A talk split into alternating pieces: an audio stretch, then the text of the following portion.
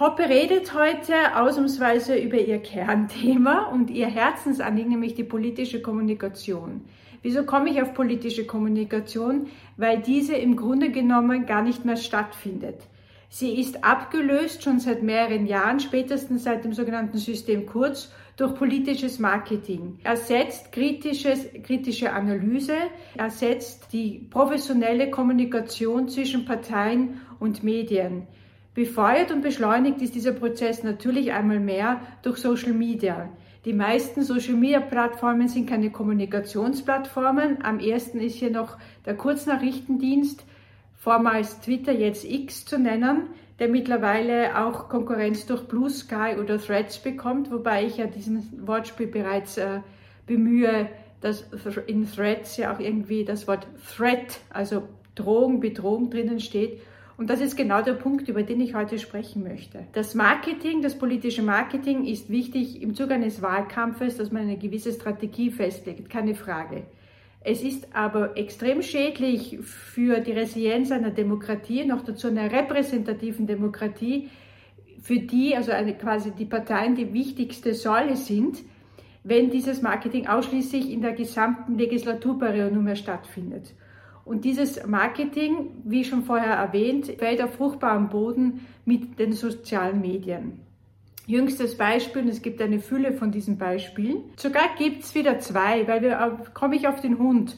Einerseits dieses äh, Funny-Video, und das meine ich jetzt nicht im Sinne von lustig, sondern das finde ich hier wiederum lustig, dass es Funny heißt, ein kleines Wortspiel, aber dass der Hund vom Bundeskanzler Nehammer quasi dafür herhalten muss, dass er zwei Jahre im Bundeskanzleramt war, um eine Geschichte zu erzählen. Dabei wäre es viel interessanter gewesen, welche politischen Vorhaben hier äh, Nehammer national wie EU-weit umsetzen konnte bzw. bewerkstelligt hat. Das andere Beispiel war, das habe ich schon in einem anderen Podcast erwähnt, der Biss des, äh, der, des moldauischen Präsidentenhundes in die Hand unseres Bundespräsidenten. Es war damals ein ganz wichtiger Besuch, weil im Vorfeld der angekündigten Beitrittsverhandlungen der Moldau oder Moldawien zur EU stattgefunden hat. Übrig geblieben ist der Biss des Hundes in Van der Bellens Hand. Das sind alles Dinge, die auch stattfinden können, keine Frage.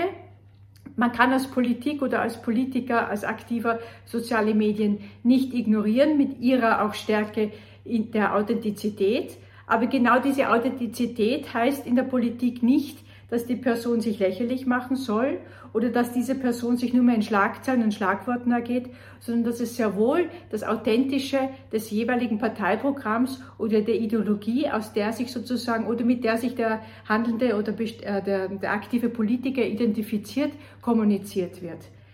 Man merkt es bei Dingen wie die, die Maßnahme von äh, Bundeskanzler Nehammer zur europaweiten Initiative gegen den Antisemitismus wird hochgelobt als wäre, als hätte er sozusagen, ich weiß nicht welchen Wurf geschafft.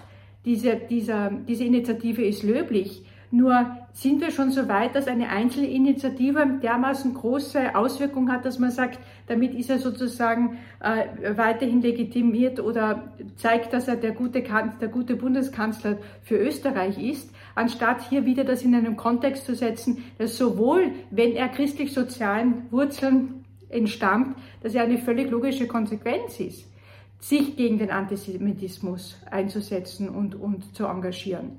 Und da bin ich schon beim nächsten Punkt. Die Ideologien, die hinter den Politikern stehen, gehen immer mehr verloren. Das sehen wir sehr stark bei der Volkspartei, die durch, diesen, durch diese Umfärbung, sage ich jetzt einmal, von Schwarz auf Türkis äh, und ihrer inhaltlichen Flexibilität, um das jetzt noch diplomatisch auszudrücken, ähm, sich sehr von den christlich-sozialen Wurzeln abgewandelt hat. Dadurch bekommt sie kein eindeutiges Profil mehr. Das war natürlich auch der Grund oder ist der Grund, warum man sich immer mehr in Schlagworten und Schlagzeilen ähm, äh, ergibt und nur mehr in diesen auch handelt und kommuniziert und in Wahrheit mehr eine Marketing, einem Marketingkonzept aufbaut als ein Kommunikationskonzept. Und das Fatale ist, dass natürlich die politische Konkurrenz sich dem anpasst. weil um dem sozusagen Herr zu werden, um es so auszudrücken, und damit mithalten zu können, hilft es nicht, seine, äh, ihrerseits oder seinerseits seriöse politische Kommunikation zu betreiben, sondern sich dem Ganzen ab, äh, anzupassen, um irgendwie auch Gehör zu schaffen und hier auch natürlich auch in den Medien Niederschlag zu finden. Ich erinnere jetzt daran, dass das wurde in dieser Tage in dem Newsletter von Christian Nusser von heute erwähnt, dass es ein Hintergrundgespräch gab vom Bundeskanzler und Vizekanzler, über das im Wahrheit nicht berichtet worden, werden durfte, inhaltlich, zumindest das, was der Journalist wollte, das mit einer Sperrfrist äh, versehen war und das eigentlich an Lächerlichkeit, zumindest wenn man das den Zahlen des Christian Nusser ähm, entnehmen darf, äh, dass journalistisch als einer, einer völligen Lächerlichkeit preisgegeben worden ist und die eigentliche Rolle des Journalismus und der Medien auch als vierte Gewalt ad absurdum führt langsam.